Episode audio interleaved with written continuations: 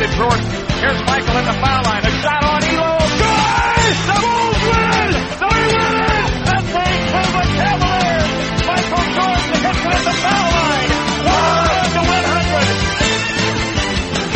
Tá no ar mais uma edição do podcast NBA 1x1. Eu sou Bruno Sader. Hoje é sexta-feira, 29 de abril de 2022, 1h50 da tarde, aquele almoço estendido da sexta-feira. O tempo que encontramos para falar um pouco do desastre em Brooklyn Nets, em Brooklyn Nets, gostaram do em Brooklyn Nets, de, dos favoritos ao título em algum momento, Kevin Durant, Kyrie Irving e companhia, do Jazz que implodiu na noite de ontem, é, um resultado final culminando um processo de desgaste que já vem de longos anos, a gente vai debater um pouquinho mais isso com detalhes aqui. Estou muito nervoso com esse competente time do Jazz. E os bons resultados de Miami, Golden State e Phoenix numa série até disputadinha, bem chata, mais do que previsto contra o New Orleans Pelicans. Ainda é aberto Memphis e Minnesota, que jogam hoje sexta-feira, o jogo 6 eh, em Minnesota, para saber se o Memphis fecha a série ou se vamos para o jogo 7 no domingo. Para me acompanhar nesse podcast que falaremos mal dos incompetentes Jazz Nets principalmente, e um pouco de choro, choro pelo Chicago Bulls que fica pelo caminho, o torcedor da franquia de Chicago e nosso colega de sempre, Gabriel Carvalho. Tudo bem, Biel? Bem-vindo. É, bom dia, boa tarde, boa noite, Bruno. Um olá, claro, para todos os nossos ouvintes. Bom, chegou a época mais legal do ano, né, que é a época dos playoffs da NBA, e a gente teve uma primeira rodada aí é, bem movimentada, né, mais movimentada que o normal, é, especialmente no Oeste, achei que é, muitas séries ali surpreenderam, né, pelo nível é, de, de, disputa, né, que a gente não costuma imaginar, porque normalmente a primeira rodada a gente acha que a gente sempre presta atenção ali no quarto, no quinto, no terceiro, no sexto, e praticamente todas as séries do, do Oeste foram bem legais. E no Leste não tanto assim, né, acho que foi menos disputa, mas também tem algumas coisas, é, algumas histórias interessantes de serem comentadas e tal. Olha, acho que uma das melhores primeiras rodadas dos, dos últimos anos, eu fiquei muito animado Bom, é que na primeira rodada muitas vezes tem jogos que não são disputados. E por mais que tivemos algumas lavadas, tivemos, mas no final acho, acho que as séries foram bem disputadas e muito legais de assistir. Até por isso, Biel, que, por exemplo, um abraço para o meu amigo Eduardo Teixeira, Dudu, né? Que nos escuta sempre aí. E ele me critica, Biel. Ele fala, pô, o podcast é mensal, né? A gente demora para lançar outra edição. Cara, essa primeira rodada é muito complicada para acompanhar, porque é jogo todo dia, três, quatro por dia. Aí eu gravo segunda-feira falando de uma coisa, dois dias depois já mudou tudo. E... Então, assim. É, o negócio que ele tem, ele é muito. É, ele, envelhece muito rápido, né? Exatamente, é muito dinâmico. Então as opções seriam: ou a gente deixava a, a situação passar uma semana e dar uma desenrolada, como chegamos agora, ou a gente tinha que fazer um podcast meio que dia sim, dia não, que não ia ser muito fácil. Até porque aqui é um mero hobby, né? Então fica essa edição aí já para dar uma amarrado na primeira rodada. Vamos agilizar, que a gente tem bastante coisa para falar. Uh, primeiramente no leste, vamos passar pelo leste, pelo Nets. Vamos só passar rapidamente. O Miami passou pelo Atlanta sem muita dificuldade, foi uma das séries mais sem graças. O Atlanta, uma grande decepção. Trey Young com, com um aproveitamento péssimo nos jogos. Uh, o Atlanta, em geral, jogando muito mal, muito longe daquele time que chegou na final de conferência no passado. E um time como o Atlanta depende muito do Trae Young e ele jogou muito mal na série, infelizmente, aproveitamento muito baixo, mesmo no jogo que o Atlanta ganhou. E, o ponto positivo assim para o Atlanta é o DeAndre Hunter, que cresceu muito, o cara que foi uma escolha alta de draft alguns anos atrás, quarta escolha, é, apareceu bem, fez 30 pontos no jogo 5 inclusive, tudo mais, mas o Miami se consolida passando tranquilamente pelo Atlanta como um líder de conferência deve fazer, e vai pegar Biel, o Philadelphia, que passou por 4 a 2 contra o Toronto, numa série que deu uma hora que parecia que o Philadelphia ia se complicar, né? Tentou se complicar levar para um jogo 7, mas acabou abrindo, depois de um começo complicado de jogo 6 em Toronto, abriu uma grande vantagem no final e ontem fechou tranquilamente o jogo 6 no Canadá para fechar a série.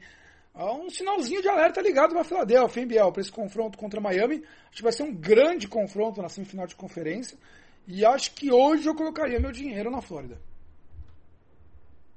É, tem tudo para ser um confronto bem interessante, porque eu achei que, especialmente o Sixers, ele teve momentos e momentos, né? Então, é, a, a, série ela pode ser contada em duas partes. Enquanto o Embiid não estava machucado, porque o Embiid está com problema no, no, no, dedão da mão, é, o Sixers ganhou com tranquilidade, né? Ganhou os, os, jogos na Filadélfia com tranquilidade e teve o jogo que, que foi quando o Toronto entrou na série de vez, que é aquele jogo que eles perdem é, em casa com, com a bola de três pontos do Embiid na prorrogação.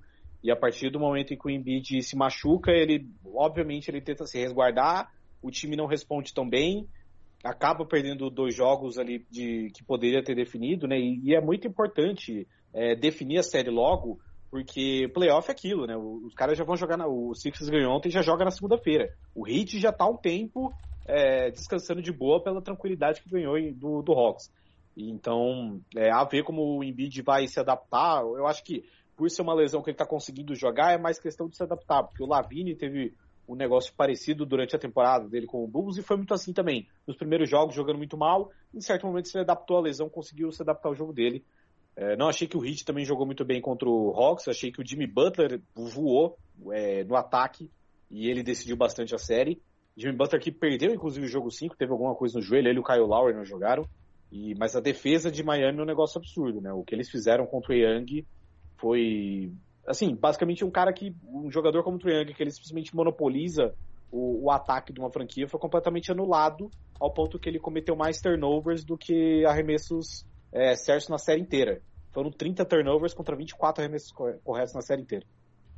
É, o engraçado é que Philadelphia teve o desfalque do, do, do, Maxi Tybalt, né? Nos jogos no Canadá, porque o idiota não é vacinado e lá não pode jogar se não for vacinado. Então teve alguns desfalques. É, essa bola na prorrogação do Embiid acho que foi o grande highlight dessa primeira rodada contra Toronto.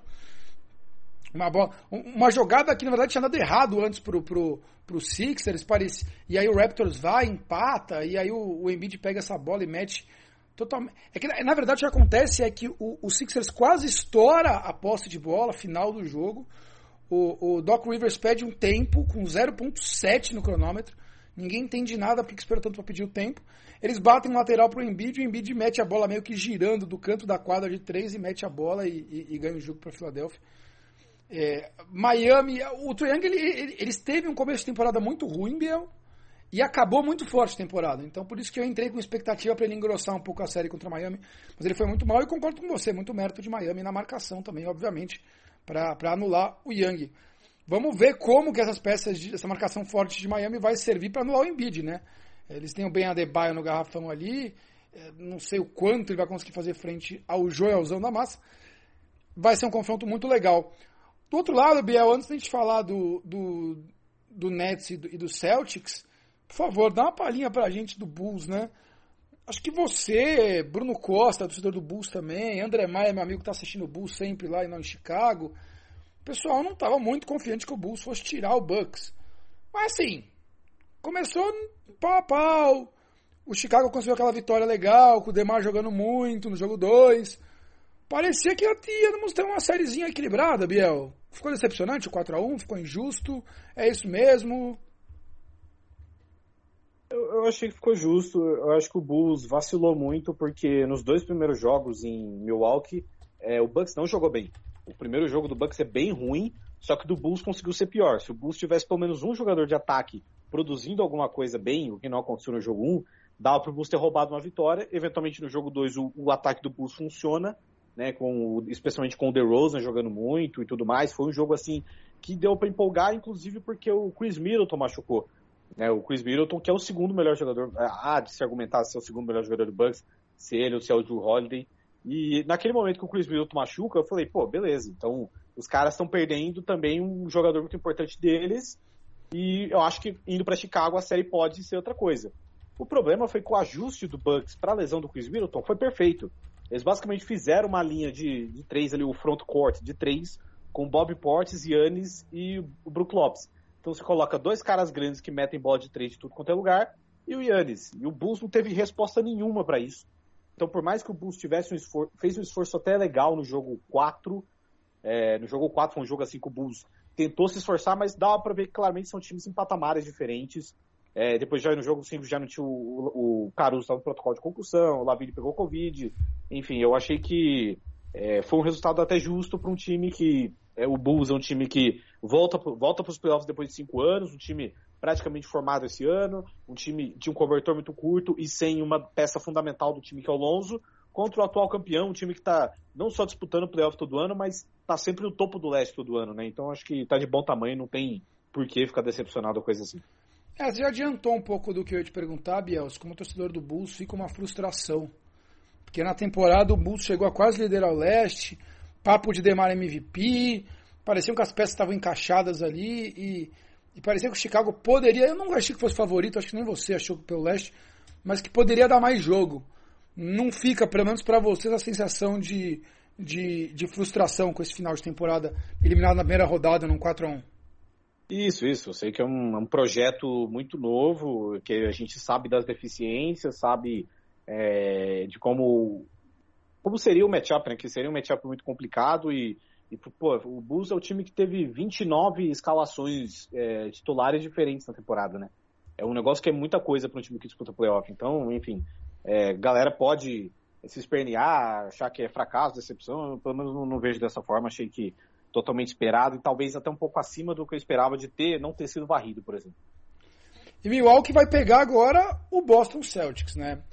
a série mais intrigante para muita gente, como o Boston, que virou a melhor defesa disparada da NBA, e sem o Robert Williams, ia encarar o Brooklyn Nets em alta, entre aspas, crescendo, de Kevin Durant, o todo poderoso Kevin Durant e, e Kyrie Irving, e, e coitado do Nets, não deu nem pro cheiro, né? Quem tinha as casas de apostas tinham razão, os analistas de NBA tinham razão o, o, Boston Celtics varre o Nets, a única varrida, inclusive, da, da, da, primeira, da primeira rodada inteira. Desempenhos abaixo do esperado do Duran, com certeza, porque a gente espera sempre muita coisa dele, então por mais que ele faça mais de 20 pontos no jogo, é a gente espera dele mais que isso. Kyrie Irving fez um pouco ali, teve jogo bom, mas não conseguiu carregar sozinho também. Seth Curry machucado, Ben Simmons não apareceu para nenhum dos jogos. Eh, são muitas uh, storylines aí no, no, time do. Muitas pequenas histórias no time do Nets, Biel. A gente pode falar do caso Ben Simmons, que não serviu para nada. Quando ele chegou no Nets, eu, até falei aqui no podcast, poxa, eu acho que agora o Nets vai ficar muito favorito, porque o Ben Simmons encaixa super bem nesse time, é um potencial de marcação, vai preencher espaço no garrafão, e o cara nem entrou em quadra. Foi com papo que ele talvez jogasse jogo 4, mas não entrou. Ficar só com aquelas roupas ridículas dele na beira da quadra chamando atenção. É, o Seth Curry machucado, um time que o André Drummond já desgastado no garrafão, que parecia que na temporada regular ia ser útil, mas acabou não sendo nos playoffs. Blake Griffin também não serviu para muita coisa, apesar de ser um cara que acaba entrando um pouco e contribuindo. Enfim, Biel, é, é, foi muita fumaça nesse Nets o ano todo, na panela do Kevin Durant, que aí é o grande protagonista, virou grande alvo de críticas. É uma grande polêmica aí na, durante a semana no, no Twitter barra na TV, né? Porque o, o Charles Barkley comentou no programa da TNT, que é um dos maiores audiências de pós-jogo de basquete nos Estados Unidos, que, ó, Kevin Durant, é diferente quando você tem que dirigir o ônibus, quando você não é só mais um passageiro, como era no Warriors. E aí o Kevin Durant falou um monte do, do Charles Barkley, Charles Barkley respondeu, acho que o Charles Barkley tá certo. Dá pra gente falar uma hora só de Brooklyn Nets aqui, Biel, mas quais são os seus headlines da decepção para a torcida de Brooklyn que não viu nenhuma vitória em casa? É, é que o playoff ele, ele limita algumas coisas, né? Ele diferencia, ele separa aquela coisa do, dos homens, dos meninos, e no caso separa um time bom, um time arrumado, um time que defende, de um catado que tem grandes estrelas, né? E duas grandes estrelas. Porque a partir do momento que você anula o, o Kevin Durant, como o Boston Celtics fez, assim, foi. É, eu nunca vi o Durant uma sequência de três jogos ruins, como ele fez os três primeiros. Ele realmente só apareceu para jogar no jogo 4, é, anular, eles anularam o Kevin Durant. O Kyrie Irving também é, não jogou muito bem. Ele, ele, faz um jogo 1 muito bom, mas os jogos seguintes é, não foram tão bons. E é aquilo, né? É um time de verdade, um time que tem uma das melhores defesas da liga, um dos dois, dois melhores pontuadores da liga, que são o Tatum e o, o Jalen Brown, e mais outras peças também que entram e, e, são fundamentais, como o caso do Marcus Smart, como o caso do Al Horford, que é um cara que pô, tá perto de 36 anos, um cara que talvez pelo que ele fez no Sixers, a gente não achava mais que ele poderia render em altíssimo nível e está rendendo. E o Nets não tinha resposta, porque não é um time, é um catado. Né? E por mais. E assim, você tem até bons jogadores ali no elenco de, de apoio. Então, tipo, pô, o Seth Curry é um bom arremessador, é um cara que é interessante para você ter um time que vai brigar por uma, alguma coisa? Com certeza. O Perry Mills é um cara interessante? Com certeza. O Goran Dragic. Tipo, todos esses caras são, tão, são bons, mas eles não formam um time. Não era um time que tinha uma defesa, não era um time que tinha qualquer é, é, ferramenta, qualquer alternativa para tentar impedir o Celtics de fazer qualquer coisa. Então, é, foi basicamente um catado, sabe, né? E aí até tem as discussões sobre o Steve Nash, né? Já teve muita discussão, inclusive na mídia americana, né? Sobre questão de, de, privilégio branco, de ser um cara, por exemplo, que ele nunca teve trampo de assistente na vida e já pegou um time preparado em tese para brigar para ser campeão e de assumir como técnico. Eu, sinceramente, nesses dois anos, o Steve Nash, eu não vi nada que mostre que ele é um treinador que está apto a estar nessa posição. E assim, é, o, o Nets até equilibrou em alguns momentos, né? Até entre as varridas da história da NBA, uma das varridas com menor diferencial de pontos, mas o Nets não. É, acho que se perdeu também muito emocionalmente, né? Por não ter aquela chance de pegar e roubar um jogo, né? Por exemplo, que poderia ser o jogo 1 em Boston, que é o jogo do game winner do, do Jason Tatum. Acho que se o Nets rouba aquilo, acho que ali daria uma dinâmica completamente diferente, mas por mais que o time tenha se esforçado, pareceu muito um time derrotado na maior parte do tempo. Esse jogo 1 foi o, o grande final da série, né? Final de jogo da série. O, uma jogada que a bola cai na mão do Marcos Smart de três e todo mundo acha que ele vai chutar e ele não é o melhor arremessador do time. E, e aí ele faz um fake, passa no meio de dois joga uma finta, né, de arremesso, passa no meio de dois marcadores do Nets e, e joga, passa a bola pro Tatum que está infiltrando no garrafão e o Tatum gira em cima do marcador e faz a bandeja no estouro do cronômetro. Um grande final de jogo. É, grande vitória do Celtics no jogo 1 e depois foi só completar a varrida. Aquela preocupação com o Robert Williams não estar tá em quadra né, e ser explorado a deficiência de marcação do Al Horford acabou não se confirmando. O, né, o Celtics não teve qualquer problema com isso. É, parece insanidade total quem falava agora em trocar uh, ou o Jalen Brown ou o Tatum, porque seriam jogadores iguais.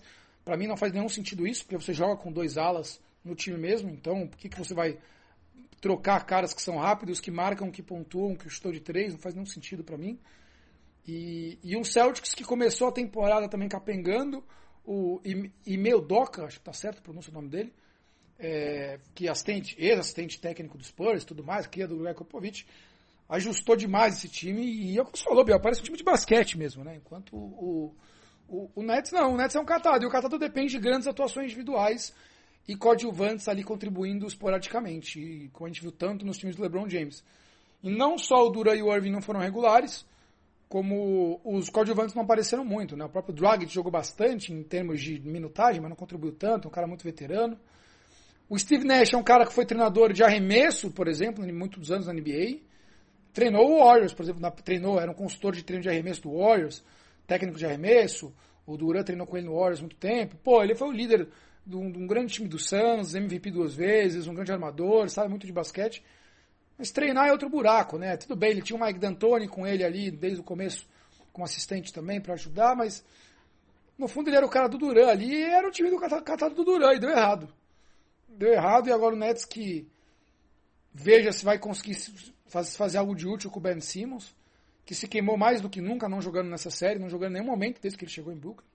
Aliás, não participando de nada, não evoluindo, ninguém sabe se esse cara já era pro basquete. É surreal a história dele, a gente poderia gastar mais meia hora falando só disso.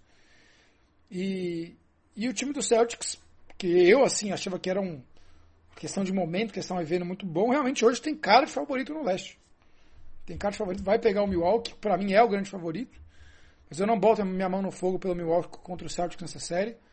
Vão marcar demais o Giannis. Vai ser um grande embate entre as duas equipes de verde do leste. É, acho que venceu quem eu gostaria que vencesse entre Nets e Celtics, que é o time de basquete bem treinado e não catado. É, cada um tem seu jeito de ver, cada, muita gente gosta de ver as estrelas, eu quero ver o Durant, eu quero ver o Kyrie, eu adoro vê-lo jogando, adoro ver o Kyrie jogando. Mas eu sempre torço pelo time de basquete. E no caso é o Celtics. O time de basquete bem treinado é o Boston Celtics, que nem é o time que eu tenho simpatia, mas segue vivo nos playoffs e vai encarar o Milwaukee as séries começam dia 1 e 2 de maio, as séries do leste, vulgo domingo e segunda-feira.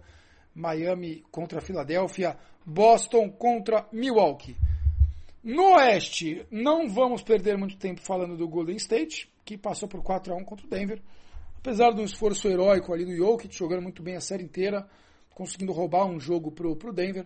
O Denver que não contou com os possíveis retornos de Jamal Murray e Michael Porter Jr., como esperado, não fez frente a um ótimo Golden State Warriors, de um Jordan Poole, para mim seria o jogador do ano de, de, de Most Improved Player, que acabou ganhando o Jamoran, não fez muito sentido para mim. Mas grande, grande atuação do Golden State, que vai aguardar agora o vencedor de Memphis e Minnesota. Memphis deu na série por 3 a 2 Disso a gente comenta depois. Rapidamente, primeiro, Biel, o Phoenix Suns pegou o time de pior campanha nos playoffs desse ano, que é o Pelicans, né? Acho que 35 vitórias, 47 derrotas, 37, 45, algo assim, na temporada regular. Era, era o nono colocado, conseguiu sobreviver ao play-in. É, chega, tirou o Clippers. E, e, o Suns, todo mundo esperava uma varrida monstruosa. E o, e o Pelicans deu jogo, hein? Deu jogo, foi chato, ganhou dois jogos, ganhou jogo em Phoenix no jogo 2, quando o Booker se machuca.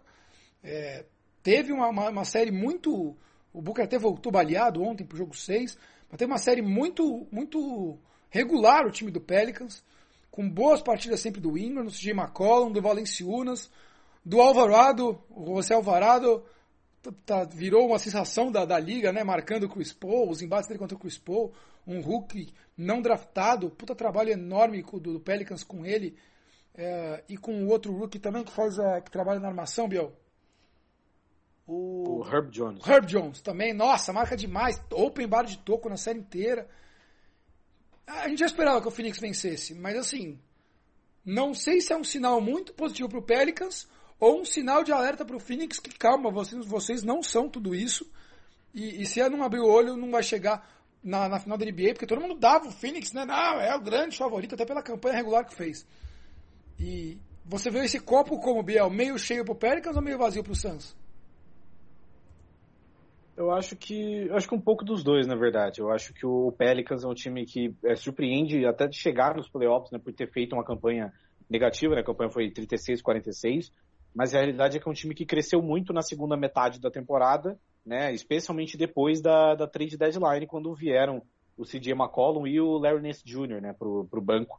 E o CJ McCollum agindo meio que como se fosse o armador do time, né? Ele criando é, bastante, criando junto com o Ingram. Acho que é um time que ele criou um poderio ofensivo interessante na segunda metade da, da temporada, depois de um começo muito ruim, né? O, o, Pelicans venceu um dos primeiros 13 jogos. E então, assim, é, é uma sensação interessante que é, se esse time chegar na temporada que vem, e se falando em Ben Simmons, falando se o Zion resolver jogar também de novo, né? Se o Zion, que enfim, não jogou nenhum jogo nessa temporada e tudo mais, se ele tentar se manter saudável, é, acho que é um time que pode brigar por mando, né? Pelo, pelo menos essa impressão que eles passam pelo tão bem que eles terminaram a temporada.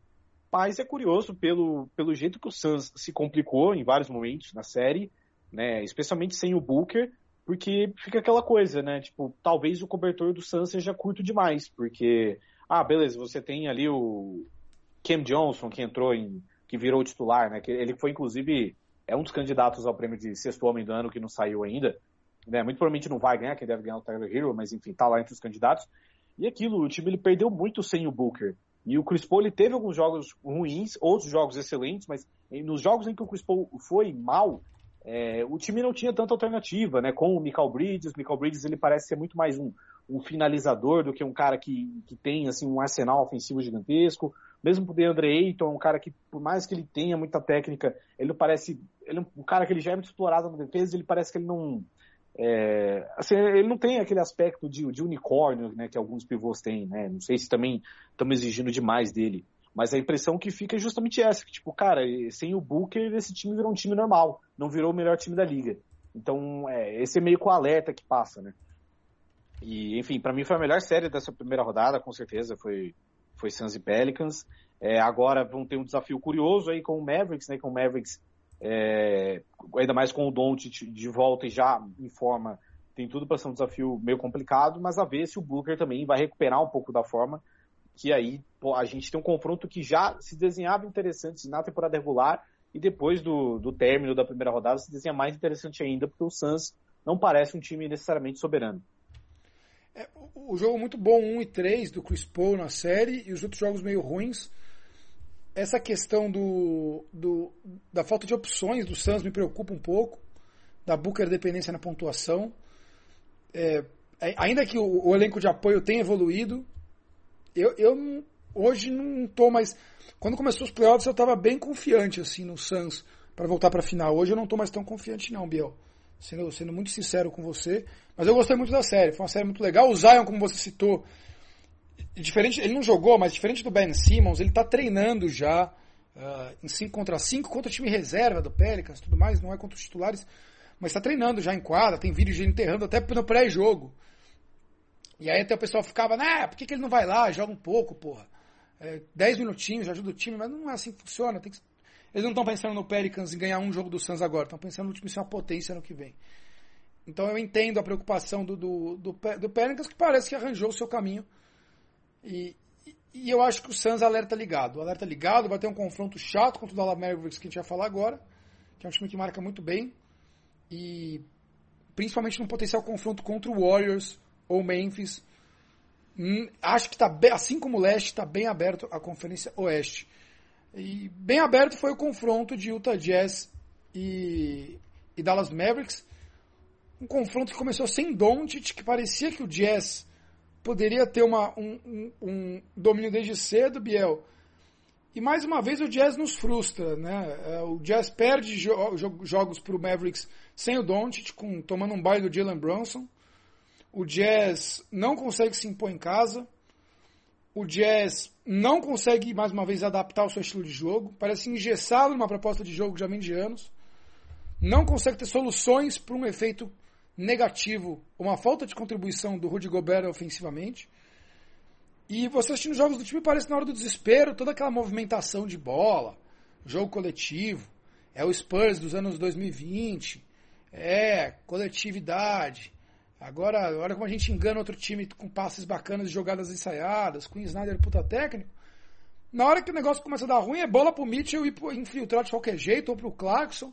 Todo mundo espalha em quadra, não tem muita jogada não decepcionante, Biel, decepcionante a trajetória do Jazz. Não falo nem, a gente conversava bastante ontem na hora do jogo. Nem só por esse ano, né? Eles perdem por 4 a 2 no primeiro round pro, pro Denver.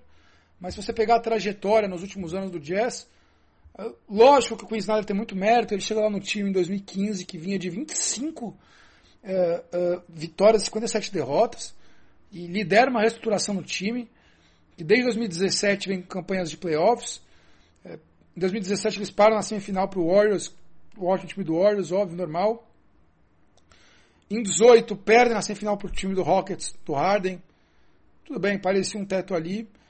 Em 19, quando esperava de algo diferente, o time perde mais uma vez no primeiro round do Rockets, uh, por 4 a 1 Em 2020, na, talvez uma, um dos primeiros rounds mais legais de todos os tempos, contra o Nuggets, aquela temporada da bolha é, onde a gente esperava aquele confronto gigante entre o, o a, a, gente teve um confronto gigante entre o Mitchell e o Murray, né? Os dois metendo mais de 50 pontos todo o jogo. Eles perdem para o Nuggets por 4 a 3 naquela última bola, acho que do Conley, né, Biel? Que poderia ter ganho a série para o Jazz. No, no, jogo 7, eles perdem para o Nuggets. E, e, ali parecia que, puxa, mas tudo bem, esse Jazz está no caminho certo. Pô, 2020-21 eles fecham em primeiro na Conferência Oeste ganham a conferência. 52 vitórias. É, o time jogando bem. Jordan Clarkson, melhor sexto homem. É, Rudy Gobert, melhor jogador defensivo pela terceira vez. O time cheio de opções. Vai primeiro round. Toma um sustinho do, do, do Grizzlies ali, que veio do play-in, mas tudo bem, faz parte. E aí na semifinal de conferência perde para um Clippers totalmente baleado, sem Kawhi Leonard e tudo mais, e perde a chance de ir para a final de conferência no passado. Eu até apostava que eles podiam ser campeões de conferência. E aí esse ano o time já cai, uma campanha bem mambembe, fecha em, em, quinto no Oeste. Olha, Biel, me enganou muito esse time, do, esse time do, do Jazz. Eu achava que ia ser uma nova potência, que ia ser um novo jogo coletivo dominador. E para mim é claro, assim, o jogo de ontem, né, para quem viu, o, o, time não tem soluções. O, o Gobert, o, o, Charles Barkley, mais uma vez, fez um comentário muito bom no programa da TNT pós-jogo. Ele fala: olha, quando você tem um cara que não é o Gobert, que vai te fuder tanto uh, defensivamente, em alguns, em, alguns momentos, na rotação, no espaçamento e tudo mais, você precisa que esse cara destrua no ataque. Ele até falou, olha o Shaquille O'Neal aqui na mesa, ele fazia a mesma coisa. Mas ele destruía no ataque. Ele era parado na defesa, mas ele destruía no ataque. O Gobert não destrói no ataque.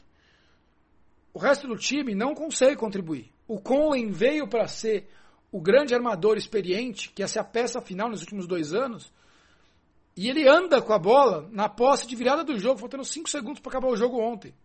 Ele anda com a bola. Na, na, na posse que o time tinha que fazer a seta para ganhar o jogo. Perdia por um ponto. O Bogdanovich, não sei porque não é tão não é acionado toda hora no Jazz. O Donovan Mitchell, naquela temporada da bolha, parecia que estava numa curva de ascensão que ia virar uma grande estrela. Só que ele para nessa curva. Os contemporâneos dele, como o Tatum, não param de evoluir. Ele parou no tempo Mitchell. Ele ainda é um bom jogador, óbvio que é. Mas ele continua sendo muito ruim defensivamente não evolui. Não é regular. Então, eu olhando daqui, Biel, para mim é caso, é, é caso claríssimo de você trocar o Gobert, que essa forma do Gobert não dá mais certo. Você trocar o Queen Snyder, porque já mostrou que não tem, ele não tem ferramentas para adaptar o time, para mudar o time. O time é isso faz já uns 4, 5 anos, ele não consegue mudar e o teto está claro. O time não chegou nem uma final de NBA, com campanhas ruins. Eu ainda ficaria com o Mitchell, que tem mais 3 anos de contrato, ainda é caro, eu não procuraria trocá-lo, eu apostaria nele. Mas algo tem que ser feito. Troca o Conley também para algum lugar, pelo amor de Deus, não deu certo. Acho que foi uma tentativa super válida, mas não deu certo. Muito ruim as temporadas, duas últimas temporadas dele, não contribuiu como se esperava em Utah. E, enfim, eu acreditava muito nesse projeto, projeto do Jazz, Biel. Eu me sinto traído por esse projeto frustrante do Utah Jazz. Eu, eu acho que ano passado foi pior, né? Porque eles fizeram a melhor campanha da liga e não chegaram nem na final de conferência. Mas o, o que pega mais desse ano é como eles simplesmente perderam do mesmo jeito do ano passado, sem praticamente fazer ajuste nenhum. Porque o problema para mim do Jazz não é o, o ataque. Né? Eu acho que o ataque tem o Donovan Mitchell, um cara que, enfim, é, ele teve jogos bons, jogos ruins nessa série. O Bogdanovich foi um cara mais regular, apesar de ter. E jogou, talvez ter sido o jogador mais regular do Jazz a série inteira, apesar de ter errado o arremesso que poderia forçar o, o jogo 7. Mas o problema é que a defesa, o, o, os jogadores do, do Jazz, ele tem uma defesa que ele comete os mesmos erros. Então, por exemplo, teve um jogo, acho que foi o jogo 2, que ele é um recorte mais específico que dá para fazer, que é um jogo que basicamente era toda a posse do, do Mavericks virava a mesma coisa, que era o armador normalmente de lembrança puxava, ele entrava no garrafão, obviamente ele não vai tentar uma bandeja, ele vai tentar nada em cima do Gobert, porque ele sabe que ele vai tomar um toco. Ele joga a bola para fora do garrafão, normalmente para a zona morta. Vai ter um arremessador que a, a defesa do Jazz ela simplesmente duvida do cara, ela simplesmente não respeita o cara. Então, era, no caso, era o Maxi Kleber, que era um cara realmente que não é assim, ninguém presta atenção no Maxi Kleber como um grande arremessador de três pontos. Só que começou a cair a bola do Maxi Kleber. E não parava de cair, e o Jazz simplesmente não respeitava, porque fica, é, fica nessa coisa de não contestar o cara, ou às vezes fica muito uma confusão. Tem até um amigo do, que ele é torcedor do Jazz, que ele fala, cara, tem umas postas que a defesa do Jazz ele fica num vai você, tipo, marcar, e que aí a hora, a hora que você vê que não dá tempo. Então, assim, o que mais surpreende é um time que perde. É, é, o Doncic voltou para a série, a série estava 2 a 1 um pro, pro Mavericks. Né? E, o, e, e, não é que, assim, o, obviamente esse time de apoio, esse elenco de apoio talvez seja o melhor que o Doncic teve dentro da NBA e tudo mais. Eu achei que, inclusive, acho que o Jason Kidd faz um trabalho interessante nesse, nesse Mavericks até aqui. Mas assim, cara, ainda é o Jalen Brunson, tá ligado? Ainda é o Jalen Brunson, tem jogado muito, mas ainda é o Jalen Brunson. O Dinwiddie mesmo, não é um jogador que, assim, é, não é um jogador que você pode ver esse cara monopolizar o ataque, arremessar um monte de coisa de três pontos e acertar o Maxi Kleber, o Dorian Finney-Smith, assim, são bons jogadores, mas eles são boas peças, eles não são peças que necessariamente deveriam formar um time. Então, como que você pensa que um time que o Jazz, que tem bons jogadores, eu acho que o Conley é um, um ótimo amador, acho que o Bogdanovic também um bom, um bom, bom arremessador, um cara pontuador, e, novamente, era um time que é, tinha um ataque que às vezes fluía, mas a defesa cometia as mesmas falhas, independente ou não do, do Mavericks ter o Doncic em quadra, isso que, que foi o mais absurdo desse, desses seis jogos. Acho que perdeu o, o, o Ingles. No final foi uma, um cara que faz falta nos playoffs. O Clarkson não conseguiu reproduzir atuações boas do ano passado, muito mal ontem também, especialmente. Tá mudo, pelo que eu vi. É, o John Ingles acho que também fez muita falta, Biel, do que era o time nos últimos anos, principalmente de playoffs, de marcação. O Jordan Clarkson não consegue reproduzir os momentos dele de melhor sexto homem do ano, muito mal ontem especialmente. Uh, um time que algumas horas na montagem você não chegou o Rudy Gay e tudo mais. De chegou para jogar no, no, no, garrafão. Veio do Kings, Biel, o pivô. O. Ah, o Eric Pascal, né, que era do Warriors. Não, não o Eric Pascal. Ah, Whiteside. Whiteside, Whiteside Ração Whiteside, que passou pelo Miami e tava no Kings. Então você olha e fala, pô, que elenco, profundidade, playoffs bacanas. Só que no fim o time mostra sem opções.